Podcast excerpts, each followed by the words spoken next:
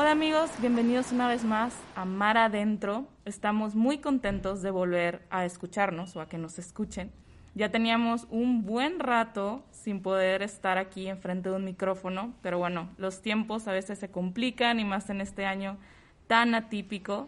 Pero un gusto estar otra vez enfrente del micrófono y con mi buen amigo y vecino Rulo Valadez. ¿Cómo estás, amigo? Muy bien, ¿y tú, vecina? Bien, hace mucho que no nos tocaba un episodio juntos. Sí, de hecho, yo creo que desde marzo, abril, ¿eh? sí, ¿verdad? Porque ahí fue cuando empezó todo lo de los, los episodios individuales. Sí, ya hacía falta tener aquí el team back de los vecinos. Esta chorcha, que, que ya no somos vecinos, pero nos seguimos diciendo vecinos, ¿verdad? sí, vecinos de corazón.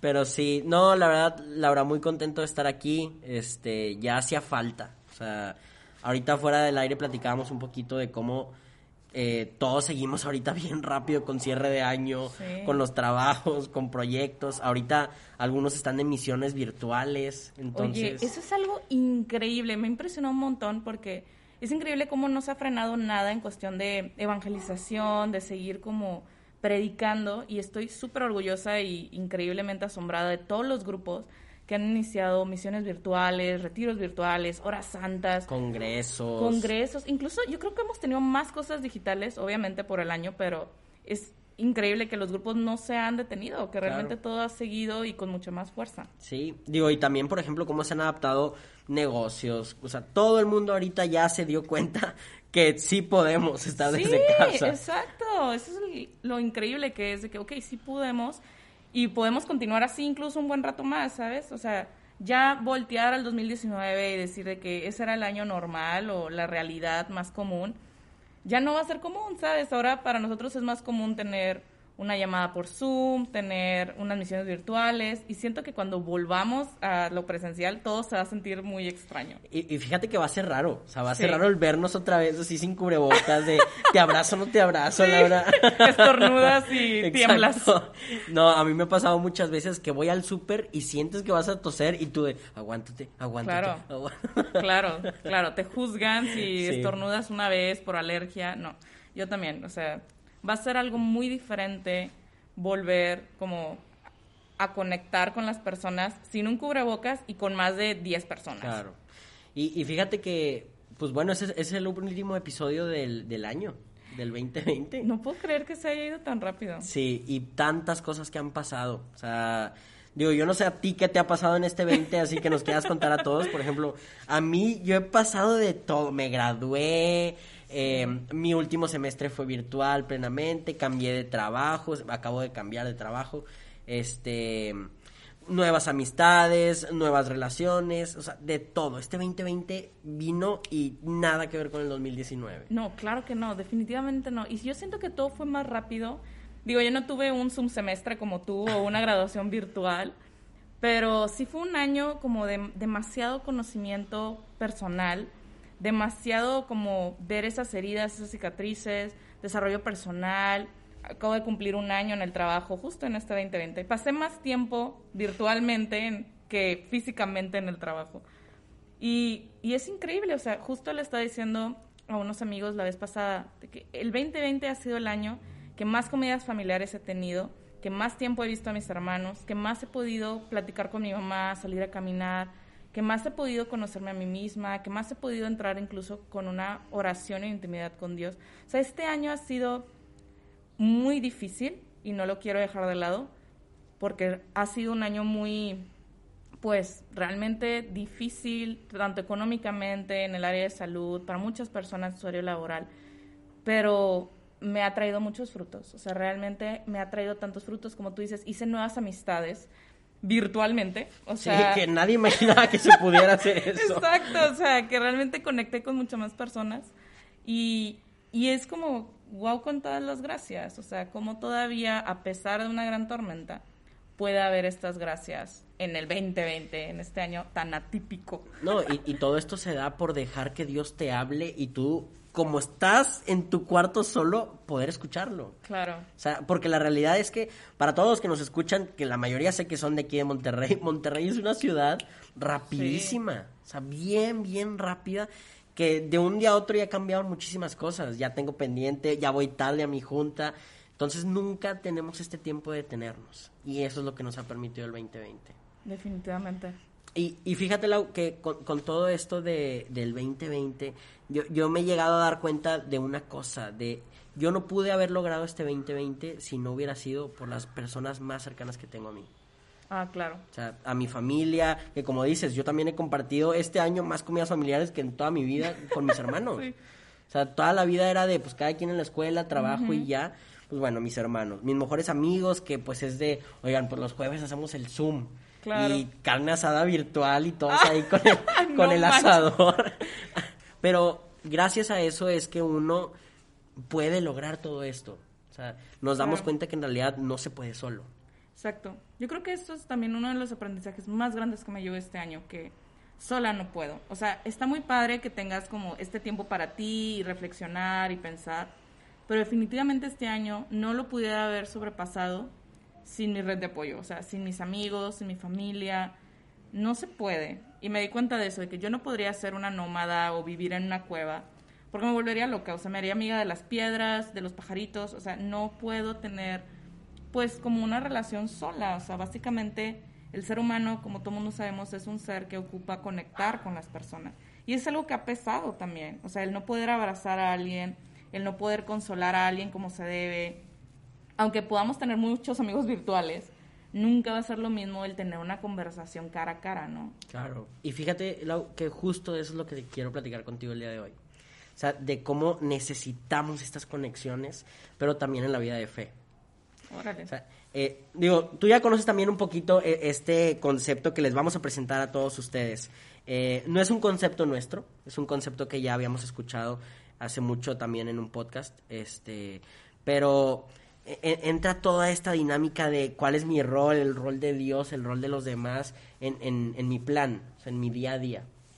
Y te voy a platicar un poquito acerca de Moisés. ok. Digo, ¿Ya lo conoces? Sí, me cae muy bien. Digo, muy de, buen compa. de Moisés la verdad conocemos muy poquito. O sea, ¿qué, qué conocemos de Moisés? No, pues que él le puso en el mar y se abrió. Le puso en el mar. Sí, que su palo lo puso y se abrió el mar y pasó por ahí con, con el pueblo judío. Pero la realidad es que si nos ponemos a leer un poquito el libro del Éxodo, conocemos muchísimo más acerca de Moisés Sí. y de los primeros días de este, el pueblo elegido de Dios. Entonces, te voy a platicar eh, una de, bueno, su primera batalla con el pueblo. A la hora de que escapó ya de los egiptos, de los egipcios, perdón, eh, haz de cuenta que van y obviamente todo este tiempo Dios los iba guiando. O sea, tú sabes que era esta nube gigante y luego le soltaba el maná, en la noche era el fuego para mantenerlos calientes. Pero un día llegaron y se toparon con unos amalecitas Ok. que era un pueblo de guerreros. Entonces Dios le dice, Moisés, es hora de nuestra primera batalla. Y, to- y todo el pueblo de, de- de Moisés, pues era un pueblo de esclavos, que fue un pueblo que fue, escápense, entonces no traían nada. Y, y Moisés tenía a un hombre que se llamaba Josué. Y este Josué era como el, el general ahí, entre comillas, El líder. el líder de todos, que pues había tenido educación eh, militar, llamémosle así, pero la realidad es que no sabía nada. Entonces le dice Moisés, oye, pues tú ármate a... A tu, tu equipo. Junta la reta, practiquen y pues bueno, nos vamos al rato a la, tar- a, a la guerra. Entonces pues yo, yo de verdad, eh, pensando todo esto, no me imagino qué fue lo que agarraron de armas. O sea, im- imagínate que tú traes tu morral y te dicen voy a la guerra. Pues ¿qué traes en el morral que te pueda servir ahí para pelear? A lo mejor una piedra Unos un... palos ahí que se encontraron Exacto. tal vez. Ajá. Y iban contra un pueblo guerrero. Entonces haz de cuenta que ya, pues se van a la guerra para no hacerte el cuento largo. Y, y en todo este tiempo, mientras estaba la guerra, Dios le dijo a Moisés, tú sube a este cerro y tú vas a ganar la guerra, te lo garantizo, con esta condición. Que tu vara, tú la sostengas lo más alto posible de- de- sobre tus hombros. Siempre que tengas la vara arriba de tus hombros, tú vas a ganar. A la mouse. Sí. Y a, a lo largo del éxodo nos platican un poquito que la guerra duró alrededor de 22 horas. Entonces, Moisés, pues obviamente, digo, yo no sé, Lau, si tú tienes una fuerza increíble para mantener algo arriba de tus hombros. Claro que sí. Ah, bueno, Diario, efectivamente, diario. no, se te nota. Mira, ahorita le estoy agarrando el bíceps a Lau y no Ah, manches. Claro, puro músculo, puro músculo. Pero bueno, eh, haz de cuenta que Moisés se cansaba y bajaba eh, la vara y el pueblo empezaba a perder. Entonces empezaban a, a morir muchos de ellos, pero la volvía a levantar y volvían a ganar. Híjole. Entonces era Qué esta responsabilidad. dinámica- Exactamente. Pero lo bueno de todo esto es que Moisés no subió solo. Ok. Al monte subieron con él dos personajes, que eran Aarón y Ur. Ok. Y ellos haz de cuenta que, bien inteligentes, agarraron una piedra grande cada quien, se sentaron al lado de Moisés y le sostenían los brazos. Y justo así te platica cómo el pueblo, el pueblo elegido por Dios, gana su primera batalla. O sea, cómo ellos logran vencer a este pueblo de, de, de guerreros que tanto parecía. Y ahora yo te pregunto, Lau, por primera pregunta del día. Ay, este es examen ahora. Sí, esto va a ser medio entrevista. Ay, wow. Lau, ¿alguna vez tú te has sentido que estás en una situación en la que neta se ve que no vas a poder? Ah, esa es mi primera pregunta. Esa es la primera pregunta, o sea, Ay. empezamos con todo. Sí, ya me di cuenta. Sí, la verdad es que sí. Y más de una vez, debería admitir. ¿Sí? Sí. ¿Y qué has hecho en esa situación? Híjole. Eh, yo creo que las que más viene a mi mente es del año pasado, que traía una crisis muy fuerte. Y me sentía como que muy sola. Y, y como que intenté hacer un diálogo con Dios, pero realmente, o sea, pues no se puede. Realmente cuando estás como en este hoyo negro, intentas ver la luz y intentas como seguir avanzando, pero no más ves el hoyo negro, ¿sabes? No más ves tu alrededor, tu contexto. Traes como la careta del caballo que te está tapando todo. Exacto, exacto. No, no puedes ver otra cosa. Entonces, en ese momento, pues obviamente en- eh, fui, a, fui a terapia, pero sobre todo, algo que me ayudó bastante y que yo sigo propagando a donde vaya y se lo digo a todo mundo, es que la oración de comunidad me ayudó bastante. O sea, mi familia en la fe, mi familia en Cristo, mi familia de sangre, me ayudó bastante. Porque no me sentí sola. O sea, me acuerdo un montón que estábamos en, en esta como asamblea de oración y, y me acuerdo que yo les decía, es que tienen que pedir mucho por mí. Y empezaban a interceder por mí. Incluso alguien empezó a decirlo en voz alta. Y fue como un, no sé, como una cobijita cuando ya estás dormido y tienes frío y, De aquí estamos. y te ponen una cobija y dices, ay, qué rico, ya tengo ese calor que estaba buscando. Y es algo impresionante, o sea, es algo impresionante que hace la oración de comunidad. Este año, por ejemplo, también ha sido un poco más pesado laboralmente y no los quiero aburrir de que con mi vida laboral ni mucho menos. Pero justo también le estaba eso comentando a una amiga de que, ay, no, sí, tengo mucha chamba y he estado muy cansado de todo. Y en la noche teníamos esta junta de oración online, porque ahora descubrimos que también podemos orar online y es algo maravilloso. Y estábamos a la mitad de la oración y me dice, bueno, Lau, intercedemos por ti. Y yo, ¿para qué? Y me dice, pues estás cansada, intercedemos por ti. Y yo ni me enteré de que no, no, no, no, no se desgasten en mí, o sea, hay gente que le está no pasando lo peor, vale. exacto, de que hay gente que tiene familiares enfermos, que perdió un trabajo, que no sé, que está cargando con cosas más fuertes. Yo solamente estoy cansada, o sea, yo solamente estoy como agobiada y estoy estresada, pero no se preocupen por mí. Y me acuerdo mucho que esta amiga, que la quiero con el alma, me dice, no, Lau, o sea, para eso estamos aquí y vamos a interceder por ti, porque eres nuestra hermana y, y tú lo mereces, ¿sabes? Tú mereces sentir esa cobija que te arropa. Entonces empezaron a interceder por mí y no me había dado cuenta que tanto necesitaba que oraran por mí y que de alguna manera pusieran como que su tiempo y su cariño en una oración. Y ahí es cuando me di cuenta que no puedo sola, o sea que realmente no importa cuántas veces yo diga de que está bien, yo puedo sola y yo voy a orar sola. Híjole, la oración en comunidad para mí ha sido el mayor regalo que me han dado, la verdad. Ya. Y fíjate... Y ya contesté como 10 preguntas hombre, con eso. No, no, no, no, hombre, cero. Yo, yo lo que te iba a decir es, eh, a mí me pasa algo muy parecido, porque cuando yo tengo un problema muy grande, yo lo que hago es me aíslo. Ah, claro. O sea, creo que, creo que es un mecanismo de defensa de todos nosotros, el decir, claro que puedo. O sea, y por todo este tema que hemos hablado últimamente, el tema de las heridas, el tema de que no nos conocemos, este tema de lo secreto, eh, este tema de, no sé, o sea, de mi soberbia a lo mejor muchas veces. Y, y justo eso como tú dices, o sea, nos necesitamos el uno al otro. El, necesitas mínimo saber que hay alguien más igual que tú. Claro, no sabes, híjole, la paz que sientes cuando dices, ¿cómo? No era la única. o sea, no soy la única loca. Es algo híjole, como suena, suena raro, pero como gratificante de decir que, ok, no soy la única que me siento así. Sí. De que tú también estás así. Entonces, de alguna manera es de que, ah, ok, estamos juntos en esto. Fíjate, te voy a hacer un corte comercial porque si no nos vamos a quedar dos horas hablando de esto. Eh, eh, a mí me gusta mucho, por ejemplo, Panda, José Madero, son grupos así musicales. Y José Madero siempre escribe canciones así bien tristes, bien deprimentes, así, que todos estamos ahí escuchándola, llorando y todo. Y en uno de sus conciertos yo fui con uno de mis mejores amigos y haz de cuenta que él dice y abre su concierto diciendo, mucha gente me dice emo, mucha gente dice que escribo canciones muy tristes y si la realidad es que sí, porque cuando tú estás feliz, tú no necesitas escuchar una canción para estar feliz, tú estás feliz y nada te afecta. Dice, pero si tú estás triste y tú sientes que ya no puedes con nada, dice, tú necesitas saber que hay alguien que está igual que tú para que sepas que sí se puede. Dice, por eso escribo estas canciones. Entonces, ese día, obviamente, yo Un lo saludo. escuché y yo llorando. José Madero, sé que nos estás escuchando ahorita, un saludo. Un saludo. Pero todos llorando ahí, de, es verdad, y, y, y es verdad. Claro. O sea, cuando sabes que, ok, no puedo con nada, pero llega tu compa y te dice, vato, yo tampoco, va, ya no estoy solo. Estamos juntos en el hoyo. Exactamente. Entonces, eh, volviendo a todo esto, la historia de Moisés, el concepto que les digo que no es nuestro, que nos presenta eh, un predicador, dice, es que muchas veces Dios quiere jugar con nosotros. Ok. O sea, ¿Por qué? Porque es medio raro esto de, pues levanta el, levanta el bastón.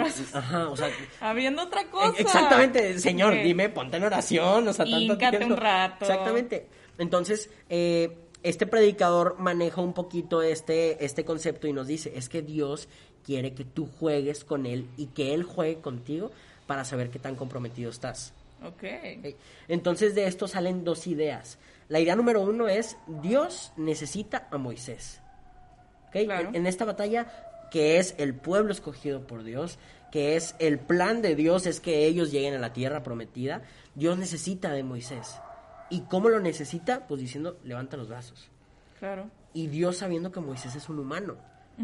Y quiero pensar que Dios sabe que Moisés es un humano que se le acaba su fuerza. Entonces, eh, es muy curioso, y no sé si alguna vez lo has pensado, de un... A lo mejor las cosas no pasan cuando yo las pido porque yo no estoy haciendo lo suficiente. Sí lo he pensado, sí, sí lo he pensado.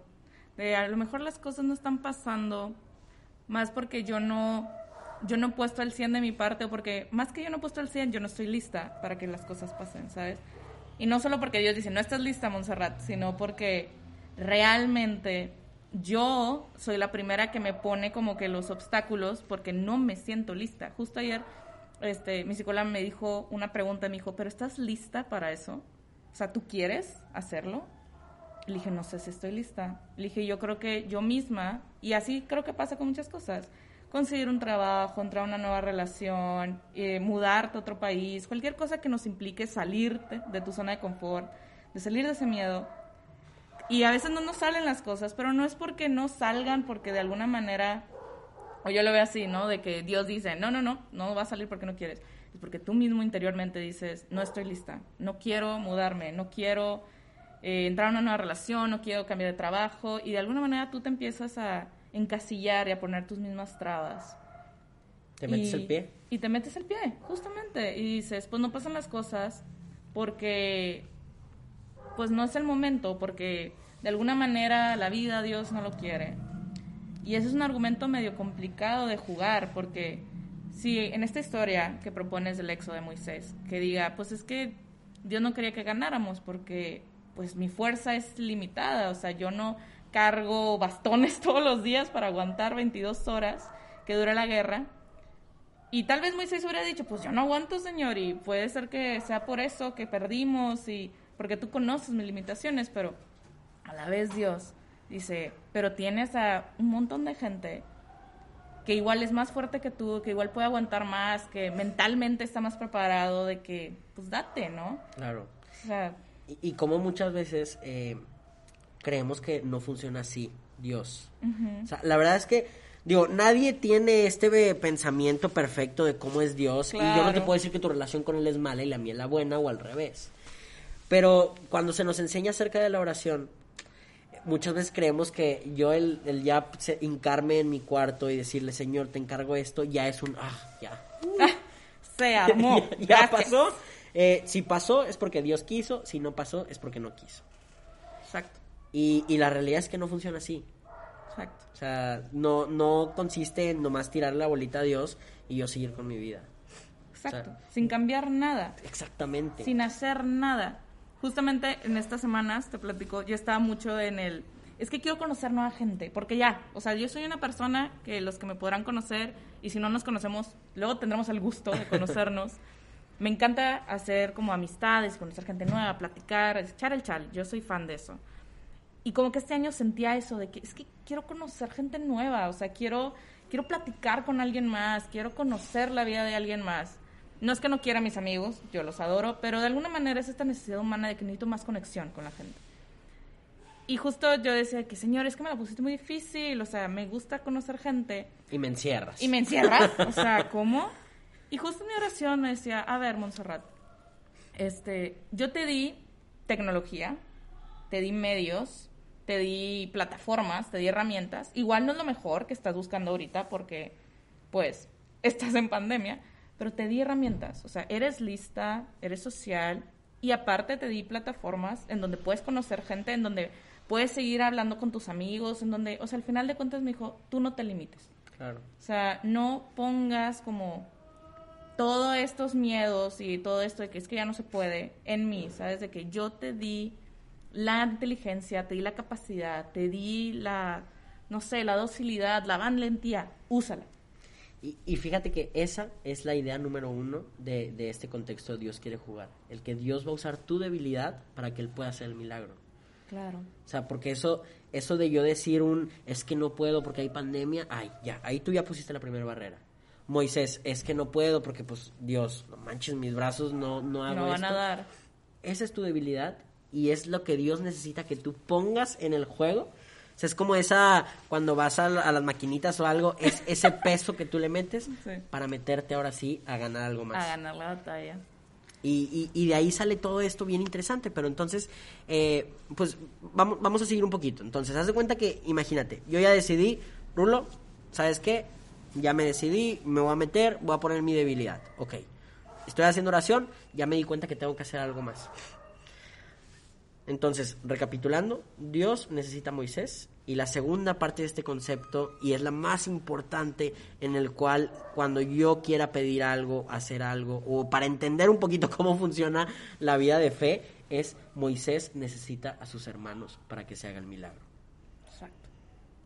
Moisés necesita a sus hermanos. Por más que yo quiera, Lau, eh, cambiar algo, a- hacer un- nuevos hábitos, eh, entrar a un jale nuevo, eh, conocer a una persona nueva, enamorar a una chava, yo necesito a mis compas al lado que me estén dando mi seguridad y que estén acompañándome en el camino. Sí, tan siquiera echándote porras de que, oye, ¿sabes qué? Si se puede, todo va a estar bien, tú échale ganas, confiamos en ti. Porque ese es el reflejo de Dios. y son las palabras de aliento. A mí me encanta porque siempre pensamos que Dios, decimos, ¿por qué Dios no nos habla como en el Antiguo Testamento, no? A través de una nube o... Que se abra las- mi techo. Que se abra mi techo, que un ángel venga a decírmelo. Hubiera sido más fácil. Y luego digo de que te dio tantas personas, tan llenas de él, tantas, o sea, sacerdotes, consagrados, tu familia, tus amigos, un extraño en la calle, te dio tantas personas para que puedas verlo en diferentes personalidades. Y tú sigues preguntando por una señal, por un ángel divino, que no es mejor verlo en la cara que más amas, que es tu amigo. Claro. ¿no caería mejor la confianza? O sea, no sé, igual si un ángel viene y me dice, Monse, vas a triunfar en esta vida y vas a ser la próxima presidenta de México, voy a ser Simón. O sea, puede ser que está bien Ángel, te creo, pero ¿Cómo? ¿cómo vamos a llegar a esa parte, Claro. no? Y quién sabe, igual si mi papá llega y me dice de que, oye, Monse, vas a ser la próxima presidenta porque veo en ti esto, esto, esto, y porque sé tus valores, porque yo te he visto crecer, porque sé que tienes capacidades y porque vamos a hacer esto, esto, esto, yo diría, ok, pa, de que confía en ti, sé quién eres, sé que me has visto crecer, y es el mismo Dios hablándome, ¿sabes? No, y ahora te toca a ti también el, oye, pues necesito estudiar para esto también. Claro, o sea, necesito claro. desarrollarme aquí. Claro, exacto. Y es lo que te digo, o sea, al final de cuentas, Dios pone las herramientas. Y es muy difícil lo que tú decías, de que, oye, pues no se dio porque no soy los, o sea, no di mi 100, no se dieron los tiempos, que puede ser que sí, pero yo muchas cosas es de que yo voy a dar todo y que no vaya a quedar en mí. Exacto, eso. Pero muchas veces pensamos lo contrario. Yo no tengo que dar nada porque Dios va a dar su 100 para esto. Cuando es un no, no funciona así. O sea, si yo ya me desgasté mi cuerpo, ya me la partí por conseguirlo y ahora sí no se dio, ya puedo yo salir con la conclusión, ok, a lo mejor no es lo que Dios quiere para mí. Sí, o a lo mejor no son los momentos, a lo mejor este, la otra persona no, no está dispuesta a esto, ¿no? Pero es eso bien importante, o sea, y es, es, es, lo que dice Pablo en sus cartas, de que en mi debilidad me haces fuerte, porque ahí reconozco que hay gracias, porque ahí reconozco que hay milagros, pero pues si no estamos dispuestos a dar esa debilidad o a dar ese 100%. Y a verla a la cara, la debilidad. Y a ver a la cara, claro, porque luego tú dirás de que, bueno, es que ese 100% es mi 100% perfecto, son mis 100% de fuerza, mi 100% de capacidad. No, ese 100% está súper revuelto. Es tu 20%. Es tu mísero 20, sí, es igual de que, no sé, de que un porcentaje es tu fuerza y el otro porcentaje muy grande es tu debilidad. Y son tus miedos, y son tus cargas, y son tus heridas, que son parte de nosotros pero vienen en ese 100. Justo, y me voy a desviar un poquito de tu historia de, Moisés, una disculpa Moisés. Justo le estaba comentando en el grupo de oración, las, este, este lunes le estaba diciendo de que para mí toda la vida es como si fuera una rosa. Y justo un padre decía, hay personas que ven espinas en la rosa y hay personas que ven rosas en las espinas, ¿no? Y es esta como dos visiones que tú dices, o sea, es de que cómo puedes ver la vida, de que ver tus debilidades y enfocarte en ellas, enfocarte en las espinas y decir de que, bueno, es que las rosas están muy chulas, pero tienen espinas. O decir, ¿sabes qué? Estas espinas tienen rosas, estas debilidades tienen gracias también. Y es justo lo que quiere Dios, es justo lo que está buscando que entreguemos. O sea, realmente la Virgen, cuando le pidió a Juan Diego, que ahorita pasó su, su cumpleaños, su gran fecha de que se aparece en México, le pidió rosas, no solo porque era la flor más extraña que pudo haber estado en el monte en ese momento en invierno, sino porque es la, la, flor que mejor representa las heridas y la belleza. Porque María no quería girasoles o no quería una florecilla del campo que no tiene espinas y que tiene un tallo débil quería demostrarnos que a través de la belleza existe la herida y que también la quiere en sus manos, o sea, que también quiere que nosotros no solo entreguemos lo más adornado posible, sino que entreguemos la espina también, porque quiere enseñarnos que en la espina hay una flor. Igual Dios con Moisés tal vez hubiera dicho, pues sí, íncate, es mucho más cómodo, te pones una piedrita atrás y... Sí, y que te sostengan. Y que te sostengan. Pero dice, no, yo quiero demostrarte que en la debilidad se demuestra mi gracia, pero tienes que entregar todo, o sea, toda esa fuerza que tengas y como tú dices, acompañado de tus hermanos, porque los milagros no se hacen solos. Y porque tus hermanos muchas veces, aunque duela, son los primeros que ven las espinas antes que tú. Exacto. Y, los que se espinan antes. Exactamente. Y digo, y qué fuerte es cuando te dicen tus espinas.